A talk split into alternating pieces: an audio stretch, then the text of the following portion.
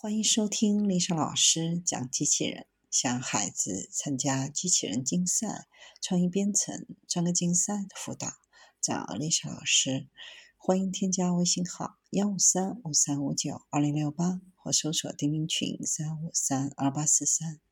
今天丽莎老师给大家分享的是，俄海军迎来首批扫雷机器人。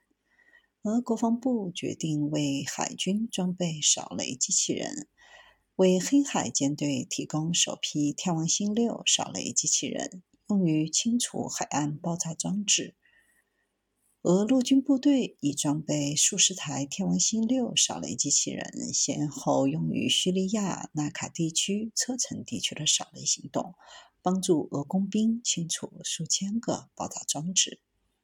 天王星六扫雷机器人全重七吨，采用履带式轻型装甲底盘，携带滚轮、撞击和洗刨装置，可处理不同类型的地雷。它还配备了推土铲和机械臂，用来清除各种障碍物。扫雷机器人有一辆卡马兹高机动车搭载，便于机动灵活，能够连续工作十六个小时。在平坦地形条件下，每小时可清除约两千平方米雷区，相当于二十名工兵一天的工作量。扫雷机器人不仅配备摄像头、天线等观察通讯设备，还备有计算机分析仪器，能够自主识别未爆炸弹和地雷。机器人为箱式设计，外部装有八毫米厚的装甲板。能够有效防止被爆炸产生的高速破片击穿，内部各型电子设备也进行加固处理，可防止冲击波对其造成损害。在两栖作战当中，天王星六扫雷机器人能够在海岸附近的浅水域探测并销毁爆炸物，确保海军作战车辆和陆战队人员顺利登陆。俄国防部计划为俄军大量装备天王星六扫雷机器人和天王星十四消防机器人。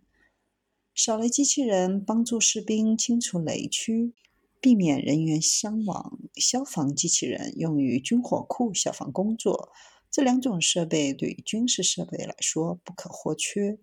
二零一九年八月，两台天王星十四消防机器人就曾参与。克拉斯诺亚尔斯克地区弹药库的灭火工作，当时有众多未爆的弹药，用消防机器人灭火，避免了未爆弹药对人员的伤害。二零二零年十月，西部军区某军火库发生火灾，五台天王星十四消防机器人参加了灭火工作。天王星十四消防机器人重十四吨，可搭载两千公升水和六百公升炮剂，消防水带长达五十米，机械臂能够举起和承载重达一点五吨的负载。这两种机器人不仅可以帮助人员伤亡减少，还可以提高在危险地区的扫雷和消防灭火效率。